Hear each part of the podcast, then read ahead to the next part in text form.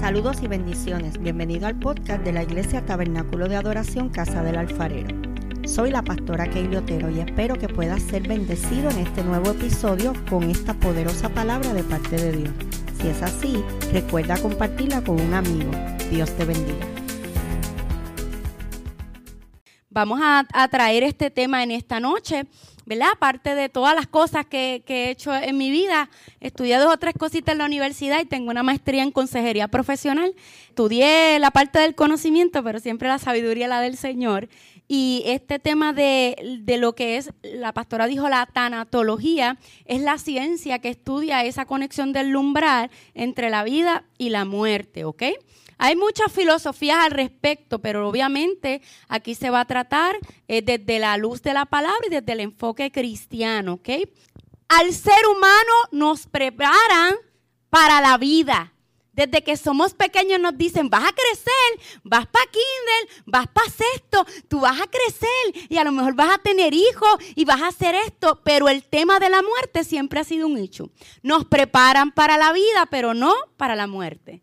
Y la muerte es un proceso natural del ciclo de vida. Es un proceso natural. Obviamente nosotros creemos que dentro del proceso de muerte hay una eternidad, ¿verdad? Que eso es, ¿verdad? Otro tipo de dinámica. No voy a hablar ahora de ese concepto de la eternidad, de la salvación. Solamente me voy a enfocar en cómo los dolientes, los que nos dolemos del proceso de las pérdidas, vamos a manejar eso, porque son dos partes, el que le duele y lo que se perdió. Esto es bien amplio. Y esta primera parte es una de introducción y de conocer conceptos. Como tal, el otro jueves es que vamos a ir de lleno a los que son las cuatro tareas para usted poder superar una pérdida. Quisimos trabajarlo sanando después de la pérdida. Hay muchas pérdidas, no es solamente la de muerte, pero la realidad es que la muerte es la pérdida, por decirlo así, Más, fuerte dentro de todas las pérdidas que tú puedas tener. Pero usted adapte esta información al tipo de pérdida que usted haya tenido. ¿Estamos listos? Amén, ¿ok? Así que comenzamos. ¿Cuáles son los objetivos? Conocer conceptos básicos, amado. Yo voy a hablar de términos básicos relacionados a las distintas manifestaciones de pérdida a través del duelo y del luto, que son dos cosas totalmente diferentes. Vamos a hablar hoy de las clases de pérdidas, los tipos de duelo, el duelo, el luto y sus diferencias, y el first response ante un escenario de pérdida. Comenzamos. Dice, muchos de nosotros hemos experimentado la pérdida de algo o de alguien importante para nosotros. Ese algo o alguien con quien habíamos construido un lazo significativo. Esa experiencia de pérdida se convierte o se traduce en lo que es dolor. Cabe destacar que al hablar de perder a algo o a alguien con significado, no necesariamente nos referimos a una persona que haya muerto, aunque sí puede ocurrir. Más bien es vivir el proceso tras la partida de algo a que amamos o que tenemos interés, ¿ok? Es importante ser capaz de reconocer lo siguiente. Hablar de duelo no es únicamente y exclusivamente hablar de muerte. Aunque si me enfoco en eso, como dije ahorita, usted lo va a adaptar según la pérdida que usted haya tenido en su vida. Podemos experimentar el mismo sentimiento de pérdida y eventualmente el dolor. ¿Cómo? Pues mire, el abandono de alguno de los padres sea de manera consciente o, o, o, inconsciente, el abandono de, de esa figura paterna o materna puede causar un duelo, un dolor en el corazón del ser humano. Vivenciar el quiebre de una amistad o alguna relación significativa. Un divorcio, eso es una pérdida. ¿Qué es un divorcio? La muerte de un matrimonio. ¿Ok? Y vivir la necesidad de mudarse y por ende de alejarnos de un lugar por mucho tiempo fue nuestro hogar. Y ahorita vamos a profundizar en eso, pero las personas que deciden dejar su tierra, su parentela y mudarse para otros lugares a buscar un bienestar, pasan por un proceso de dolor Créame, le duele estar lejos, este, le duele no estar acá y aunque quizás allá tienen una estabilidad económica, están viviendo un dolor por la separación que hay, ¿ok? Perder un trabajo que teníamos en alta estima, el extravío o muerte de una mascota que consideramos como un miembro más de nuestra familia. En resumen, aunque la muerte es la presentación más comúnmente aceptada de duelo en nuestra sociedad, el duelo es más amplio y abarca otros tipos de pérdida que todas son significativas. No minimice la pérdida de algo porque para usted no es importante. Ay, tú vas a llorar por un perro. Eso es un perro. Sí, para ti es un perro, pero para mí es significativo y es parte de mi vida. O sea, nunca minimice el duelo de otra persona porque para usted o no ha pasado por ello o porque no le tiene el mismo sentimiento, ¿verdad? Jesús pasó por procesos de pérdida en la Biblia. Desde Génesis hay pérdida y en el Antiguo Testamento se utilizaba mucho la palabra duelo. Cuando Sara murió, Abraham hizo duelo. Cuando eh, Israel, eh, Jacob murió, hicieron duelo. Cuando fulano murió, aquel se rasgó la ropa e hizo duelo. Y las mujeres, cuando Dorcas murió, las mujeres lloraron, hicieron duelo. O sea, el concepto de duelo es desde, desde la Biblia, ¿ok? Lo que pasa es que eso tiene que ver mucho, la manifestación del duelo y del luto, tiene que ver mucho con nuestra crianza y con nuestra manera de vivir. La misma manera que aquí se maneja un duelo o un luto, no es la misma manera que se maneja en la tribu Cherokee de las montañas de yo no sé dónde. Eso también tiene que ver con la cultura. Jesús tuvo un momento de, tristeza, Juan 11:33, cuando le dijeron que, que su amigo Lázaro había fallecido, él lloró. Él lloró porque le compungió ese proceso también se mostró con compasión en el escenario de pérdida de la viuda de Naín. ¿Qué es compasión? Quiero definir eso. Sentimiento de tristeza que produce el padecer y ver a alguien y, y esas ganas de tú aliviar su dolor y su sufrimiento, evitarlo, eso es compasión. Eso es como cuando tú ves a alguien compungido por un dolor y tú y tú como que estoy aquí, te abrazo, ¿qué puedo hacer para hacerte sentir mejor? Eso es compasión. En Mateo 14, del 13 al 14, cuenta la historia eh, de, en el momento en que le dicen a Jesús, Juan el Bautista lo decapitaron. Dice la historia que cuando Jesús se entera, se monta en la barca y se va solo. Él se fue solo. Déjenme solo, me voy. Jesús se fue solo y yo, ¿verdad? Con, pude buscar información porque esa era la manera de él manifestar su dolor. O sea, él se aisló, déjame pasar este dolor. Me acaban de matar a Juan el Bautista, tú sabes. Y ahí nos enseña de que muchas veces en los momentos de pérdida en la vida, nuestra tendencia es irnos solo. Déjame solo pasar este dolor. Ahora bien, hay que estar pendiente en muchas áreas, porque si tú eres una persona con con una salud mental saludable, yo puedo decir, pues, fulana es una persona bastante estable emocionalmente, tuvo una pérdida en su vida, déjame irme solo. Ok, pero si tú observas que esa persona no tiene una salud mental saludable, pues hay que estar pendiente. Que no vaya a ser que por el choque que traiga esa pérdida tome una mala decisión y pueda atentar contra su vida o pueda hacer algún acto destructivo.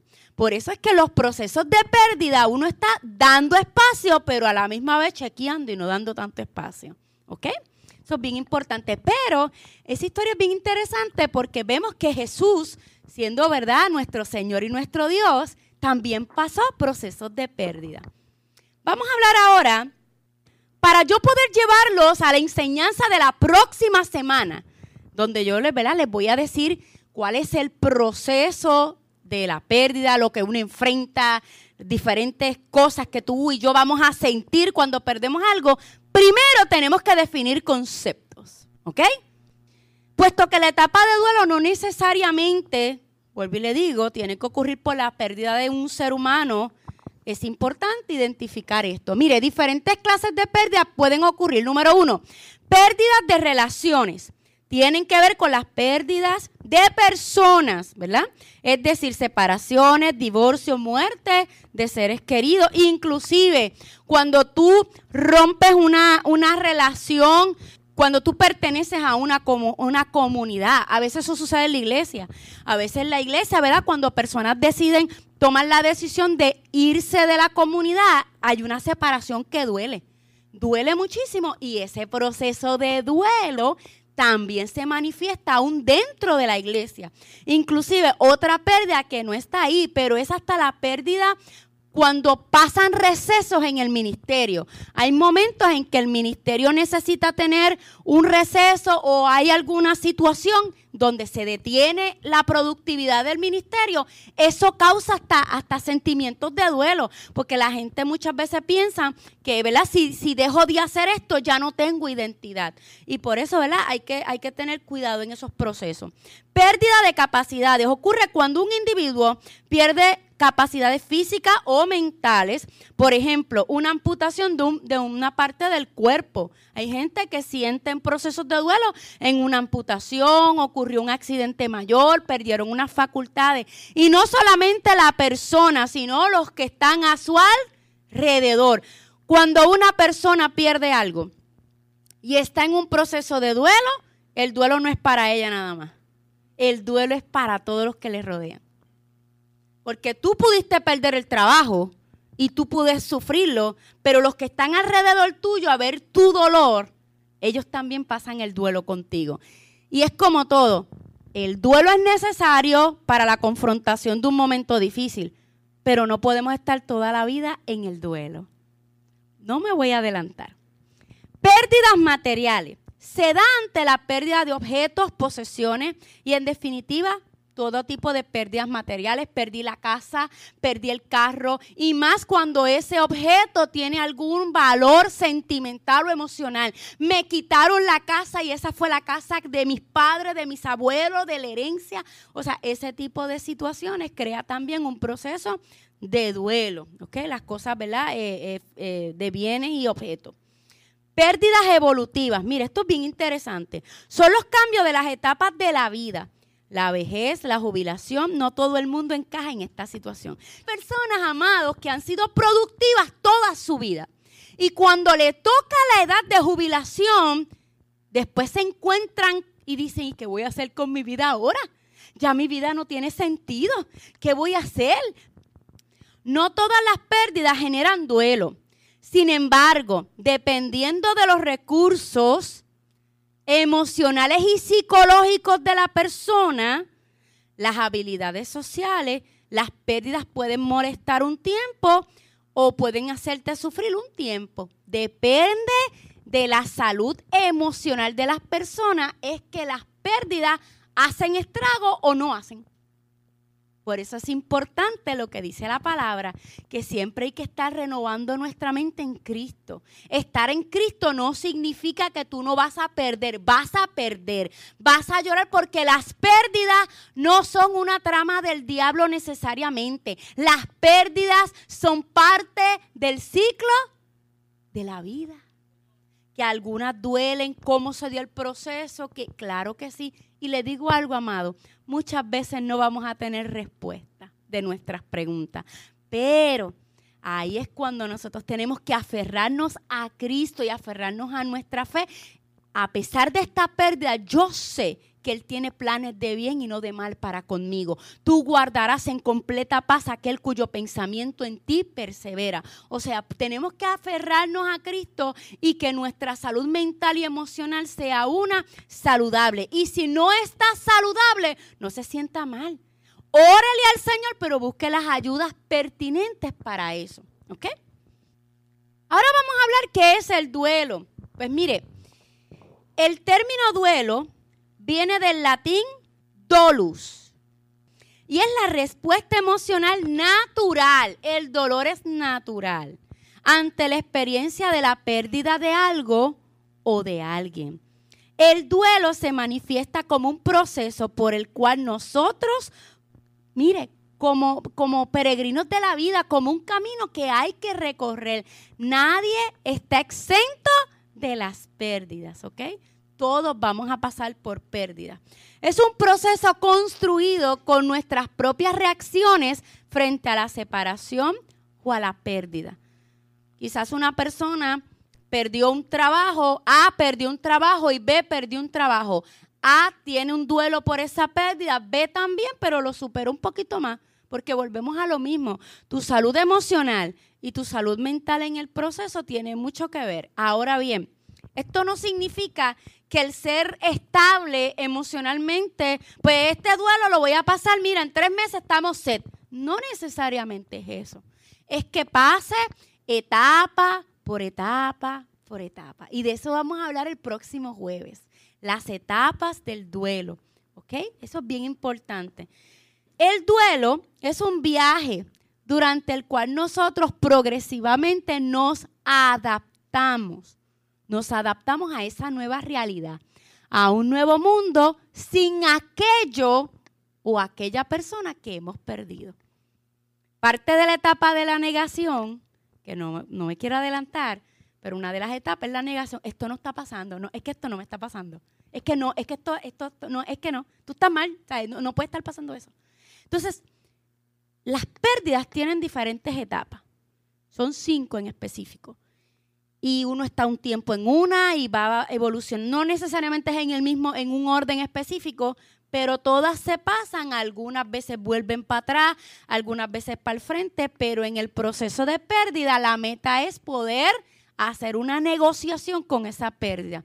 La vida no va a ser igual después de una pérdida, sea la que sea, pero tú puedes decidir si puede ser mejor o tú decides si es peor. Porque las pérdidas duelen, pero no deben detenerte en la vida. No deben de detenerte en la vida. Continuamos. Los distintos escenarios de duelo. Mire, uno, duelos por sueño u oportunidades tronchado. Hay gente que sufre todavía. No logré hacer esto cuando se me dio la oportunidad. No logré hacer este sueño que yo tenía cuando tenía 25 años y ahora tengo... Y todavía rumean con eso que no se logró. Están en un proceso de duelo. ¿Ok? Esta oportunidad, este trabajo que se me, se me presentó, lo, lo, eché a un lado y no va a haber ninguna oportunidad como esa que hubiese sido de mi vida si yo hubiese hecho esto. O sea, se quedan ahí rumiando en la misma información, en la misma dinámica. Y muchas veces no salen y sus vidas eventualmente a esto dependen de eso. Es que como yo no hice aquello, pues ahora sigo acarreando las consecuencias por no haber hecho esto y se quedan en esa línea. ¿Ok? Y el Señor lo que quiere en esta noche es decirte, mira, sí, identifica tu duelo. Amado, esto es para que el Espíritu Santo le traiga memoria a usted e identifique su, su duelo. Y si usted siente que está sanando, gloria a Dios. Esto no tiene la intención de sacar la llaguita de algo que usted está sanando. esto no es la intención. Pero muchas veces, cuando hay una herida y tú le pones encima, una curita sin sanar se infecta. Y a veces hay duelos que tenemos ahí calladitos, nadie los sabe y nadie los ve. Y hoy el Espíritu Santo nos confronta para decir, yo necesito que tú sanes esto en mi vida y este dolor y este duelo que lleva mucho tiempo en mí. Y que ya lo doy por una conducta normal, ya lo normalicé. El duelo no significa que te vas a olvidar de. El duelo, el sanar el duelo significa que te vas a acordar de pero lo celebras en vez de que lo lloras. Duelo por una relación amorosa, como dije anteriormente. Un divorcio es la muerte de un matrimonio y muchas veces las personas pasan por ese proceso. ¿Ok? El, duelo, ¿verdad? Por una relación amorosa, sea en el noviazgo o sea en, en, el matrimonio. Duelo cuando los hijos deciden casarse y eso se llama el nido vacío. Y es que de momento los muchachos crecen en menos nada y se van y de momento tengo la casa llena de espacio y ellos no están ahí. Ese proceso de transición, inclusive duelo cuando los hijos van a la universidad y muchas veces se hospedan, ese proceso también se da. Duelo por cambios personales que se viven con la edad. Ahí estamos hablando de, procesos de muerte, ¿verdad? De, de pérdida como tal. Por ejemplo, hay muertes inevitables y hay muertes inesperadas. Una muerte inesperada es esta persona, este jovencito, jovencita, que se quedó dormido de momento y chocó y lamentablemente falleció. Eso es una muerte inesperada. Pero, por ejemplo, mi papá tiene 91 años y ya eso es algo inevitable, que va a venir por la edad, ¿ve? Entonces, esos procesos siempre están, así que esos cambios, ¿verdad? Nuestra vida eh, nos tocan. Duelos por las consecuencias de un accidente. ¿Por qué me metí para acá? ¿Por qué no hubiera cogido otra esquina? ¿Por qué me pasó esto? Entonces, muchas veces con esta dinámica de los accidentes, estas padres que se les olvida los bebés dentro del carro. ¿Qué me pasó? No mire para atrás. Y viven toda su vida en un sentimiento de culpa. Es bien fuerte cuando se da esta dinámica de consecuencias de un accidente. Duelo migratorio, como mencioné ahorita, cambios de ciudad, de escuela, de, de, de casa y de país. Fíjese que dice de escuela. Los niños cuando cambian de escuela tienen un proceso de transición. Esto de la pandemia ha sido una cosa tremenda, cambiar y no, no tener esa interacción, pero cuando los niños por decisiones de los adultos cambian de escuela, amigos nuevos, maestros nuevos, esa transición, yo me quiero ir para donde yo estaba, trae duelo en los niños muchas veces. Pero ahí habla, ¿verdad?, de cambios de ciudad, casa o de país. Distintos escenarios de duelo. Mire, como yo le dije ahorita, tenemos que ser bien sensibles con cada uno de ellos. El duelo perinatal, la pérdida de un embarazo sea que estaba a punto de o sea chiquitito, esas pérdidas duelen igual. Tengamos cuidado con eso. Tengamos cuidado. A veces podemos llegar a ser, en vez de empáticos, crueles con estos procesos de los embarazos. Tenga cuenta cuando usted le, pregunta ese tema de los embarazos a otras personas que han perdido bebés o demás, ¿ok? Así que las pérdidas de un embarazo es algo bien interesante y bien doloroso, porque después de ahí he hablado con madres que han tenido más hijos, eh, que siempre después de una pérdida hay un terror en ti de que el otro lo pierdas. Y es una cosa bien fuerte. Así que seamos empáticos cuando de embarazo se, se, se hable. Duelo por la muerte de un hijo, padre, madre, familiar o ha llegado definitivamente yo ¿verdad? no tengo bebés, pero, pero la muerte de un hijo eh, ¿verdad? Eh, debe ser devastador. Y tenemos el testimonio de mi hermano santo, quien ¿verdad? en el espíritu pudo perdonar y pudo manejar ¿verdad? ese proceso. La muerte de un padre, la muerte de una madre, de un familiar o de algún allegado. Duelo por la ruptura de una amistad, de una relación. Duelo anticipado por la enfermedad. Eso es cuando de momento llaman a auspicio porque esta persona está en estado comatoso, tiene un cuadro clínico bien comprometido y sabemos que ya de forma paulatina va a llegar al proceso de la muerte. Ya sabemos que eso viene, ¿ok? Así que es un duelo anticipado. Ya yo estoy llorando algo a pesar de que todavía la persona no ha terminado, ¿verdad? No, no, ha, concluido ese proceso de la vida a la muerte. Mire, eso es un misterio, porque a menos que usted no se haya muerto y haya virado para atrás contarnos cómo le fue, la realidad es que esto es, un misterio. Y sabemos, ¿verdad?, de testimonios de personas que, que han tenido, valga la redundancia, esa historia han vuelto. Pero yo sé que más cuando la gente es, ¿verdad?, independientemente sea salva o no, hay un momento en que ese espacio de lo que le dicen moribundo, que estoy acá y estoy con una pierna allá y una acá, hay una conexión entre, el, entre lo espiritual y lo natural bien interesante. Bien interesante y de eso nos habla nuestra pastora. Cuando mi querido hermano Otero estaba en ese proceso, yo me acuerdo que en algún momento él decía, Kaylee, yo veo al Señor. Pues tenía que estar en el espíritu para tener esa experiencia. Yo veo al Señor. Yo me acuerdo, mi mamá trabajó toda su vida en un asilo de envejecientes. Y mi mamá, ¿verdad? Ha tenido muchas experiencias en ese tipo, estoy hablando ahora específicamente de la muerte. Y mi mamá este, iba donde los viejitos y ellos cuando ella los veía ya, que ella sabía cuándo era, eh, eh, ella los preparaba y decía, vamos a orar. Y mi mamá los pasaba al otro lado, como yo decía, como ella, como ella me dice, y muchas veces oraba. Y en una ocasión, había un anciano este, que mi mamá le decía, tú quieres a Cristo, y él empezó a maldecir. Y no, ah, no, y empezó a maldecir. Y mi mamá vio, cuando se abrió aquella puerta, entró una sombra negra, hizo ¡fua! Y el, y el Señor murió así, ¿verdad? Una apariencia bien grotesca. La muerte es real. Y le voy a decir esto, la vida es corta, pero la eternidad no. Prepárate para el encuentro con tu Dios. La muerte no es un juego. No hay plan B. Cuando te tocó, te tocó. Y después no hay opción de que yo pueda orar por ti para sacarte de pena. El momento de prepararte para la vida eterna es, es ahora. Y no podemos ver la muerte como que, uy, no, porque aquellos que amamos a Cristo sabemos que esa es nuestra graduación. Duelo por la pérdida de un trabajo. Hay gente que se aferra al trabajo que tiene y hacer esa transición y salir de ahí, ¿verdad? Pues puede llegar a ser doloroso. Y ahí podemos incluir la parte ministerial. Muchas veces hay transiciones en el ministerio y sentimos que perdemos, pero en Cristo no se pierde, sino que vamos a evolucionar a otra cosa. Duelo por la privación de la libertad. Cuando la gente está en la cárcel, lloran y hacen duelo y ahí piensan y dicen, oye, si yo me hubiese portado bonito. y ahí están sufriendo y valorando la libertad. Así que usted valore la libertad no solamente física, sino la libertad que le da Cristo, ¿ok?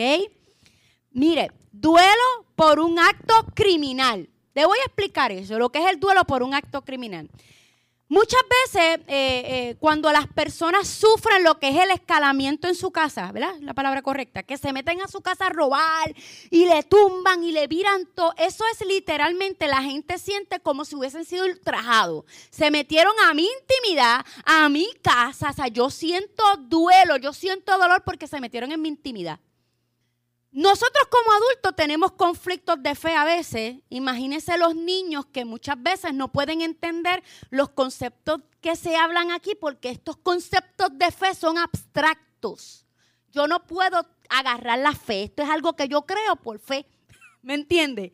O sea, los conceptos abstractos, ¿ves? Por eso es que la pastora, cuando está trayendo el tema del fruto del Espíritu, nos trae una mandarina para poder hacerlo concreto.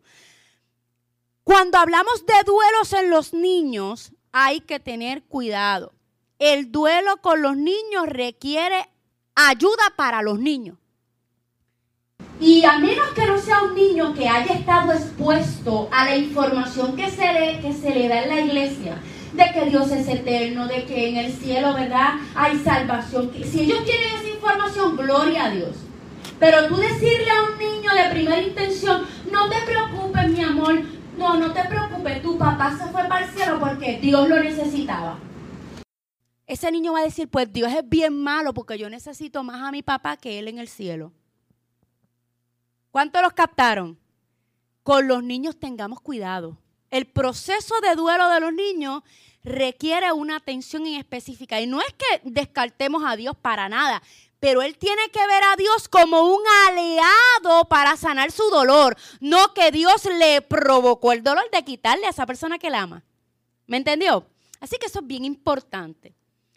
Vamos a hablar ahora rápidamente de los componentes del duelo. Mire, el duelo es una reacción universal ante una pérdida, no importa dónde usted viva, eh, ¿verdad? E, ese proceso va a ser igual de doloroso porque eso lo causa la separación.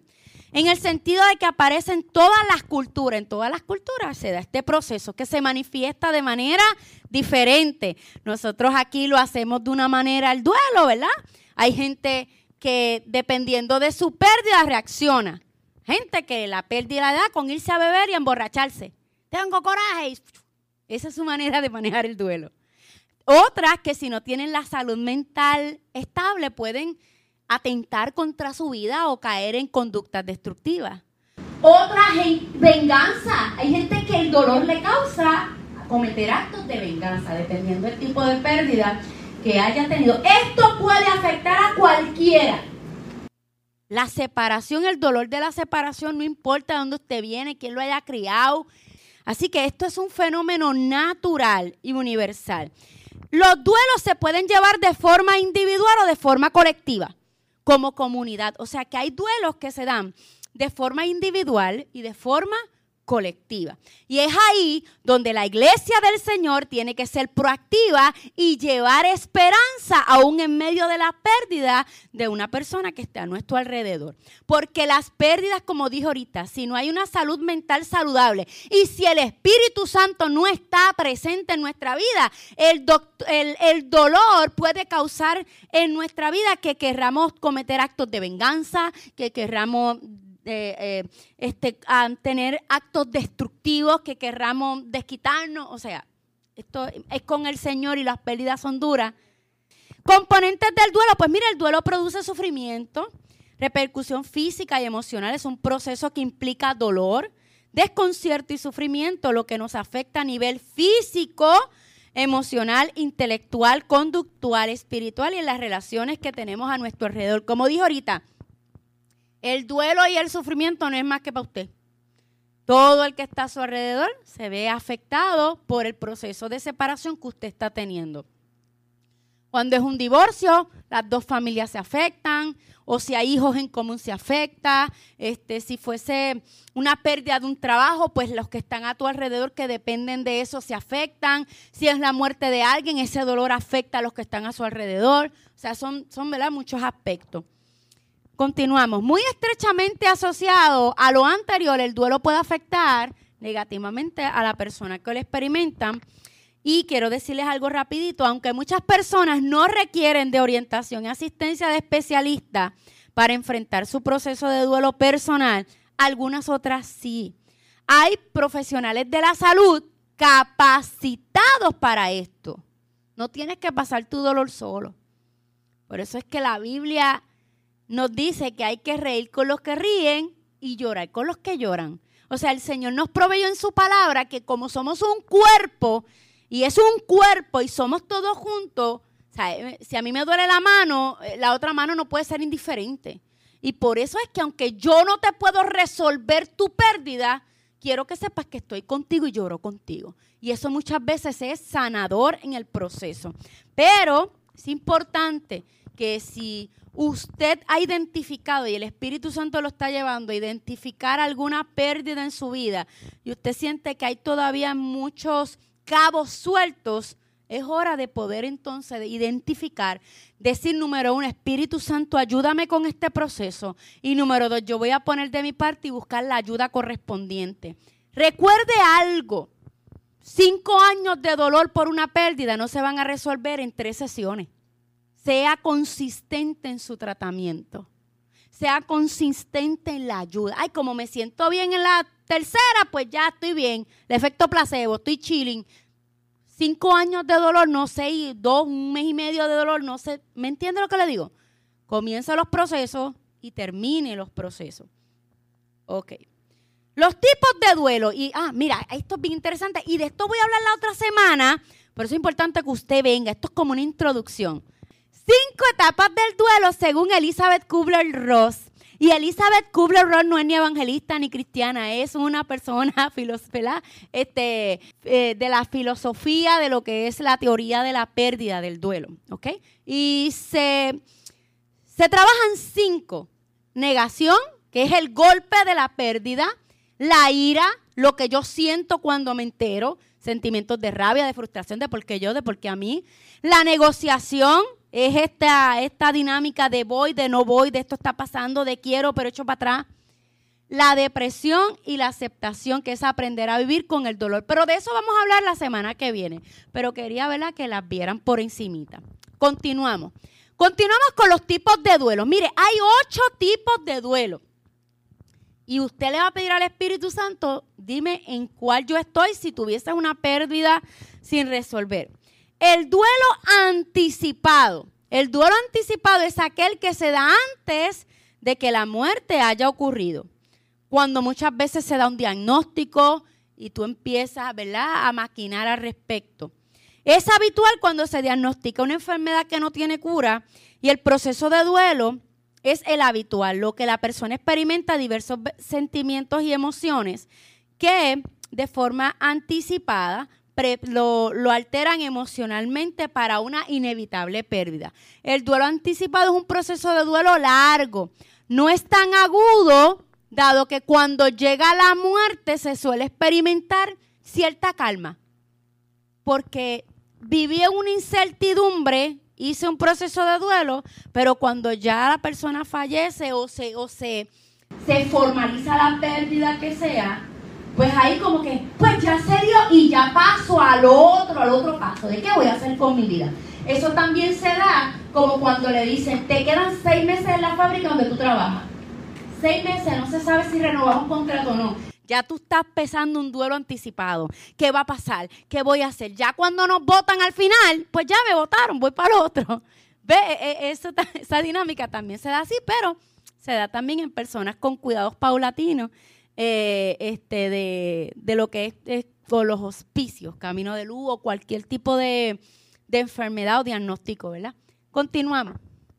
Tipos de duelo. Número dos, el duelo sin resolver. Mire, esto está interesante. El duelo sin resolver, como su nombre indica, significa que la fase del duelo sigue presente. Eso son cosas sin resolver. Es el tipo de duelo que sucede y se mantiene en el mismo status quo, la misma dinámica. Todavía está en el mismo estado catatónico, está en la misma catarsis. No vemos ningún movimiento de mejorar o empeorar y se mantiene ahí. Todavía no ha brincado alguna de las etapas que yo le mencioné ahorita. ¿Ok?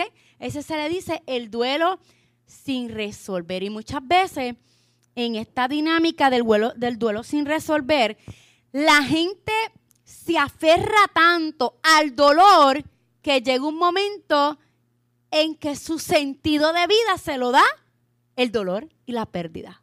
Ya no tienen vida propia. Ellos viven para su dolor. Ellos respiran su dolor. Ellos, inclusive, ellos donde quiera que vayan, hablan de su dolor. En, en la fila del banco, hablan de lo que perdieron. Y cuando tú dices, ¿cuándo pasó? Fue hace dos años y medio. Y te lo dicen con el mismo dolor. Y no quiero minimizar el dolor o la pérdida que usted tenga. Pero parte de es que uno tiene que pasar la página y crecer. Ahora bien, sucede muchas veces que manifestar ese dolor, ellos piensan que es la manera de honrar lo que se perdió. Vamos, por ejemplo, hablando de la muerte. Yo sigo hablando de esta persona que yo amé con toda mi vida, que ya no está, y mi manera de honrarla y mi manera de, de yo demostrar que lo amo es manteniéndome en este estado de siempre hablar de lo mismo y del mismo dolor y del mismo dolor. En vez de hablar del dolor de la pérdida, cámbialo por celebrarlo. Ay, yo voy a celebrar a fulano. ¿Ves que estás cambiando el clic? Y no te mantienes en ese mismo estado de un duelo sin resolver. El duelo crónico. Pues mire, el duelo crónico también es una clase de duelo sin resolver que no remite con el paso del tiempo y que dura durante años. También se denomina un duelo patológico o un duelo complicado. Este puede darse cuando la persona, el que está ¿verdad? acá, que ha sufrido esa separación, deja de revivir de forma detallada y vivida los sucesos relacionados con la muerte y todo le recuerda a la experiencia. O sea que el duelo sin resolver y el duelo crónico pues se enlazan uno con el otro. El duelo crónico es que se mantiene ahí en lo mismo, en lo mismo todo el tiempo y no quiere salir de ahí. ¿Ok? Y uno habla de las pérdidas. Claro que sí, las pérdidas son parte de nuestra vida, pero no nos podemos quedar en lo mismo todo el tiempo porque vamos a vivir en el pasado. Continuamos. El duelo ausente este tipo de duelo hace referencia cuando la persona niega que los hechos hayan ocurrido.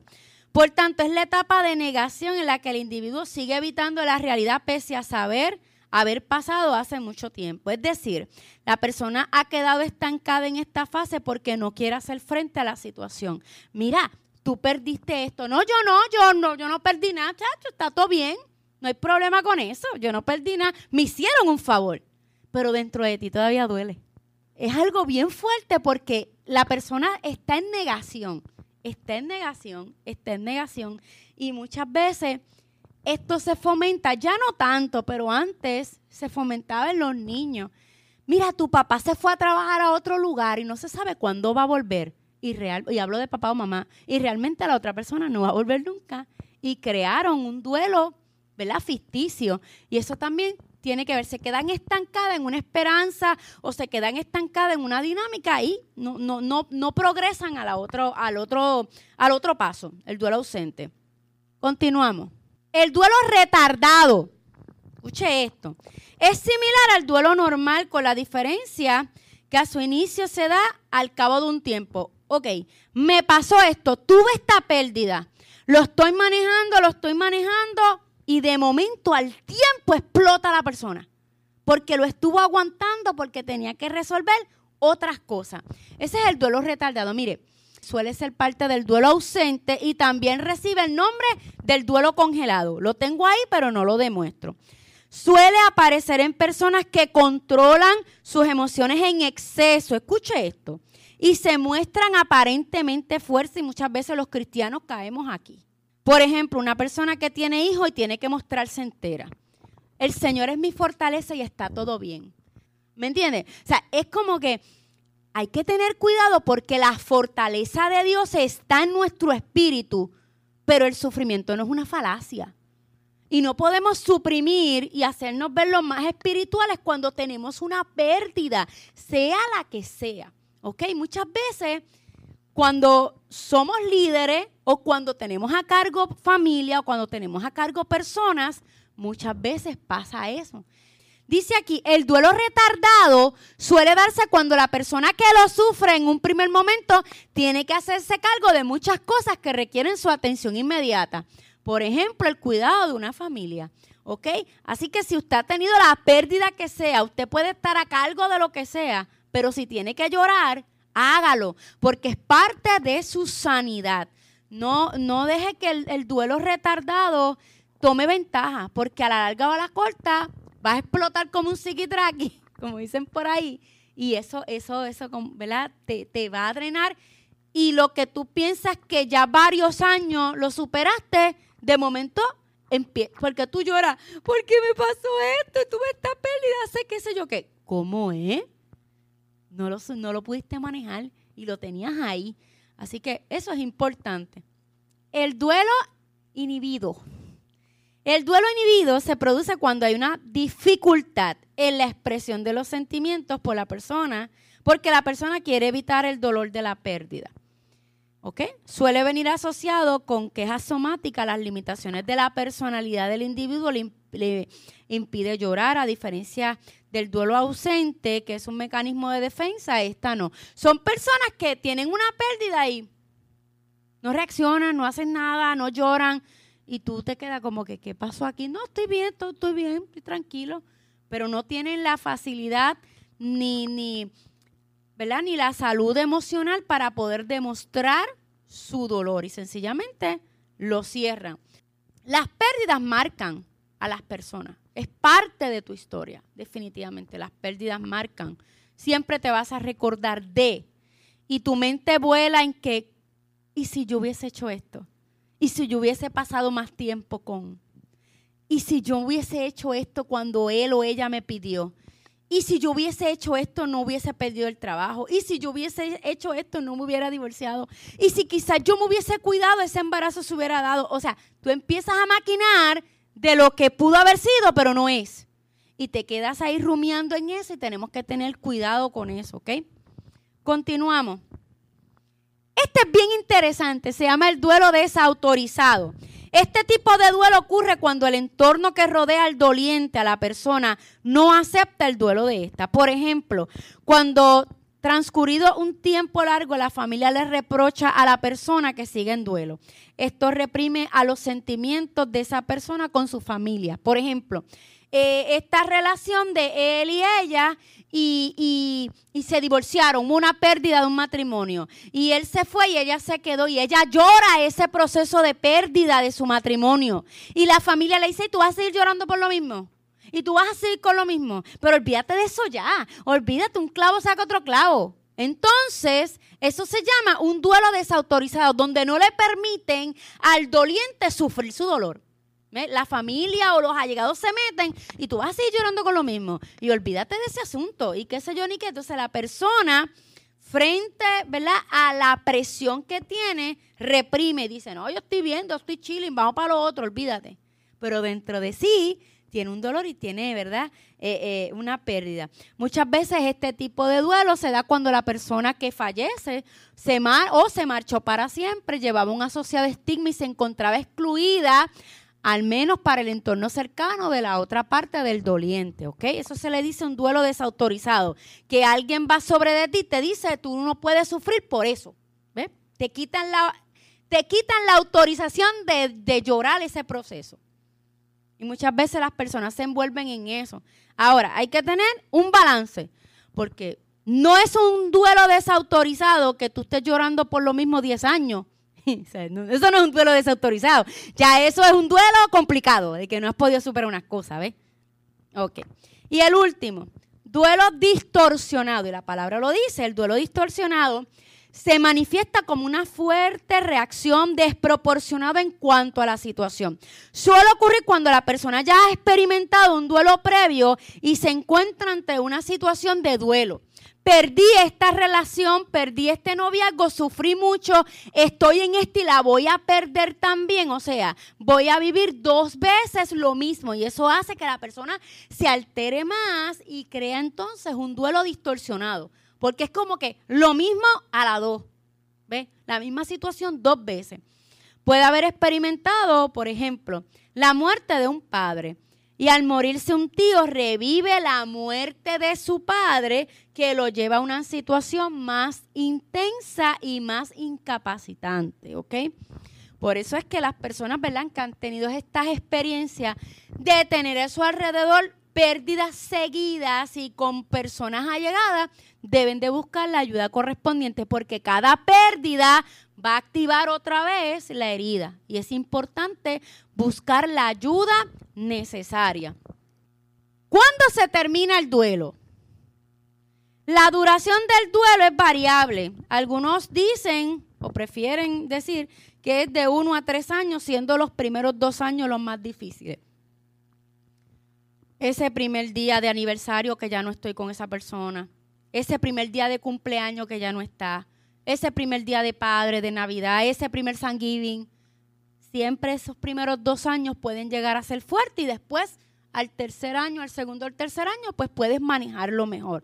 No es que no duelas, pero es que en tu proceso de sanidad te va a ir doliendo menos. Y como dije ahorita, a veces hay personas, ah, mira, aquí lo tengo, no, no me voy a adelantar, mire.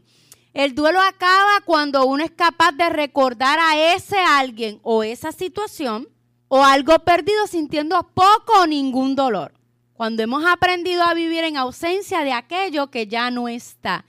El duelo se supera cuando tú lo decidas. El Espíritu Santo está dispuesto a ayudarte. El Espíritu Santo está dispuesto a sanarte y a darte herramientas. El Espíritu Santo está dispuesto, pero tú estás dispuesto a que te meta las manos para poder sanar tu dolor.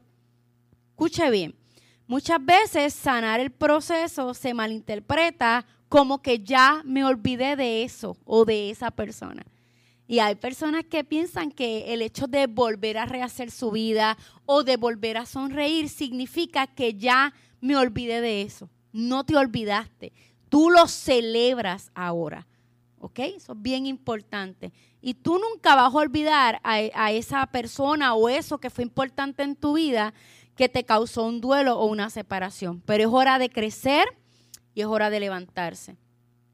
Mire, aquí que son, hay muchos jóvenes, a veces las relaciones se dan, van y vienen. A veces hay cambios de, pareja o, te haces novio de esta persona y de momento cambia. Eso no significa que tu vida va a ser un desastre, de que todos los hombres son malos porque uno me marcó todas las mujeres son malas porque no, en Dios siempre hay oportunidades, pero aprenda de los procesos de pérdida y aprende de los procesos de duelo. Y si fue usted quien provocó esa pérdida, aprenda a amar, a valorar, a crecer y a madurar. Y si Dios le da una segunda oportunidad, aprovechela con amor. ¿Ok? Porque muchas, hoy podemos hablar del dolor que nosotros sufrimos al perder pero muchas veces fuimos nosotros quienes provocaron que otro perdiera. y le provocamos el dolor a otro. Pero qué bueno saber que aquí está el Espíritu Santo donde ya nos perdonó y nos ayuda para ser empáticos y poder crecer en el proceso. Hay una diferencia bien grande, continuamos, ya estoy casi terminando, entre el duelo y el luto. El duelo es esa reacción emocional que tú tienes, es ese proceso individual, es esa manifestación de pensamiento, de palabra, eh, ¿verdad? Ahora, el luto es como tú lo manifiestas. Esa es la diferencia. Yo me acuerdo antes que tú veías a las señoras mayores, este, eh, que su luto era estar tres años vestida de negro. ¿Cuántos se acuerdan de eso, verdad? La gente de antes. Ahora es bien interesante porque ahora el luto la gente no se viste de negro, pero va un, va un tatuador y se pone la fecha de nacimiento del que murió. O se pone la foto de la persona que falleció. Pero es la, ve cómo van cambiando las culturas. Pero es lo mismo, es exteriorizar el dolor. Y eso es individual de cada cual. ¿ok? El proceso de luto es individual de cada cual. El luto se detiene, el luto puede terminar en un mes, dos meses, pero el duelo puede continuar. ¿Ok? Así que continuamos. First respond ante el dolor. Eso es como que la emergencia. La emergencia del dolor, ¿qué hacer? Número uno, permítete sentir el dolor. ¿Te duele? Duele. Las pérdidas duelen, sea las que sea. Las pérdidas de una amistad, las pérdidas de esto, las pérdidas de lo otro eh, las pérdidas por la muerte, por, la, ¿verdad? Por, por todo lo que hemos hablado. Permítete sentir dolor, pero que éste no te dirija el resto de tu vida. Dolor, tristeza, enojo, insensibilidad cuando hacemos frente a la pérdida. Es natural tener todos estos sentimientos. Ninguno de ellos es incorrecto. Ninguno es falta de fe. Es que somos humanos. Es que sentimos. Es que somos seres emocionales. Experimentar emociones que acompañan el duelo es parte del ser humano. Pase los procesos completos. Si es un proceso de separación de una relación, un clavo no saca otro. Termine su proceso ahí. Si es de momento que tiene que, que, tomar una decisión laboral, hágalo con las puertas abiertas y haga una transición correcta, ¿verdad? Todo tiene su tiempo, dice Eclesiastés. Tiempo de nacer y tiempo de morir, tiempo de llorar, tiempo de reír, tiempo de bailar y tiempo de lamentarse. El dolor no es una debilidad, el dolor no es malo, el dolor es parte de la vida, el sufrimiento. El sufrimiento muchas veces es el mejor maestro para ver a Dios glorificado en nuestra vida. ¿Oyó? El sufrimiento es tremendo maestro y tremendo escenario para ver a Dios glorificado en su vida. Donde nosotros nos criamos allá en Ojo de Agua, el pastor eh, de nosotros era el pastor Ángel Grau, y él siempre contaba el testimonio que él se convirtió a Cristo en el velorio de su papá. Y eso nunca se me olvida. O sea, con un escenario de muerte fue la plataforma perfecta para que él recibiera a Cristo. El dolor no es una debilidad, una imperfección una, o una señal de maldad es parte necesaria de la vida terrenal. Permítete sentir el dolor. Habla con Dios de lo que sientes. Dile cómo tú te sientes. Definitivamente Dios sabe que en esta vida vas a sufrir, pero no se espera que tengas que hacerlo solo o sola. Él desea que tú busques el consuelo en su presencia. Mateo 5:4 provee para el dolor. Dice, bienaventurados los que lloran, porque ellos recibirán consolación. Confiar en Dios y en los demás puede aliviar tu tristeza y brindarte apoyo. Tú no estás solo o no estás sola y Dios lo sabe. Cuéntale a Dios tu dolor. Muchas veces, amado, no vamos a recibir respuesta de nuestras pérdidas. Aunque quisiéramos no, pues nos toca descansar en su presencia y decir, no entiendo esto, pero yo sé que tú estás para sanar esto que me duele y esto que me pasa. ¿Ok? Continuamos. Habla con tus amigos o con tus allegados acerca de tu dolor. Acepta el servicio y los oídos prestos a escuchar de las personas que te rodean y desean ayudarte. Cuando tú estés listo, es importante que tú compartas tu pérdida y tu dolor, inclusive tu enojo. Pero cuídate donde tú desbordas tu dolor, porque puedes estar en un momento de vulnerabilidad. ¿Ok? Si estás teniendo una pérdida de, de, una relación de noviazgo, por decirlo así, y estás con tu dolor y te expones, como estás sensible y vulnerable, puedes caer en algo que tú ni lo estabas buscando ni querías. Y puedes lograr que la cosa se complique. ¿Ok?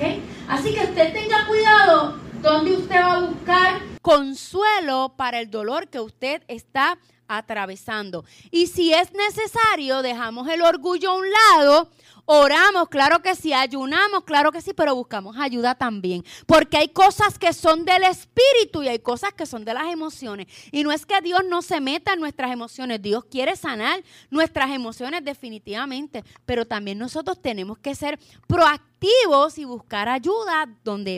Donde se necesite. Continuamos.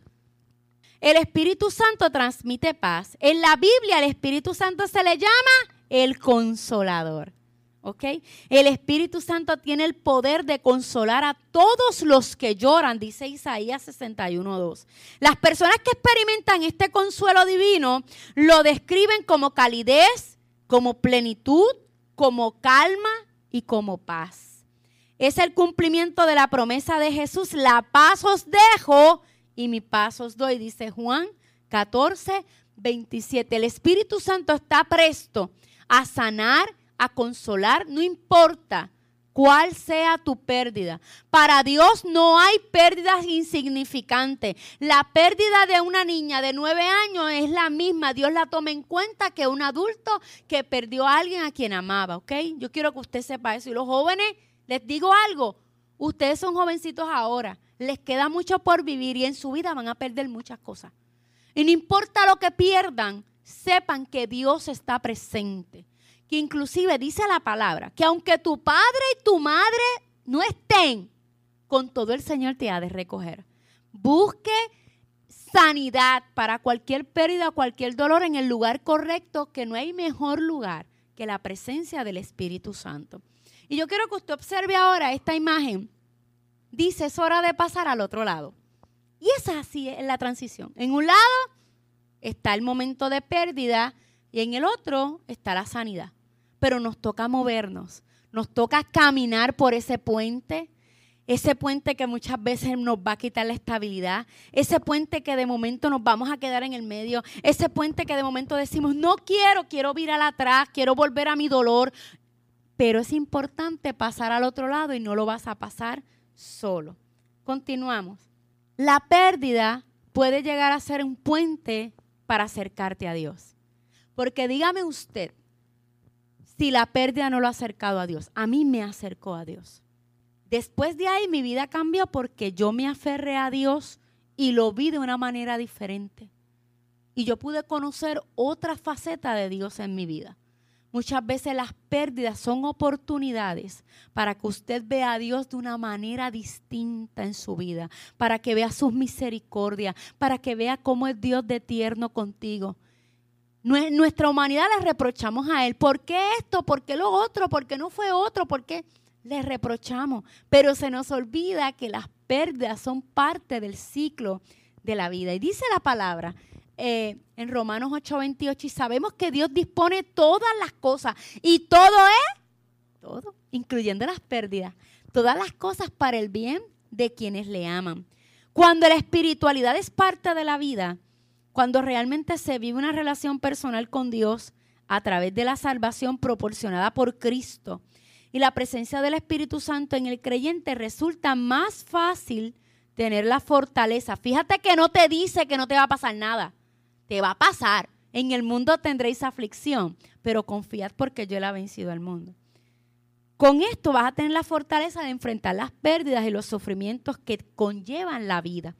El proceso de pérdida puede ser un puente para acercarte a recibir el consuelo de Dios. Bendiciones. Si este episodio ha sido de bendición para ti, compártelo para que otros puedan ser edificados. Te invito a que nos busquen en Facebook como Tabernáculo de Adoración Casa del Alfarero y te suscribas a nuestros podcasts en las diferentes plataformas. Y así no te perderás ninguno de nuestros episodios. Dios te bendiga.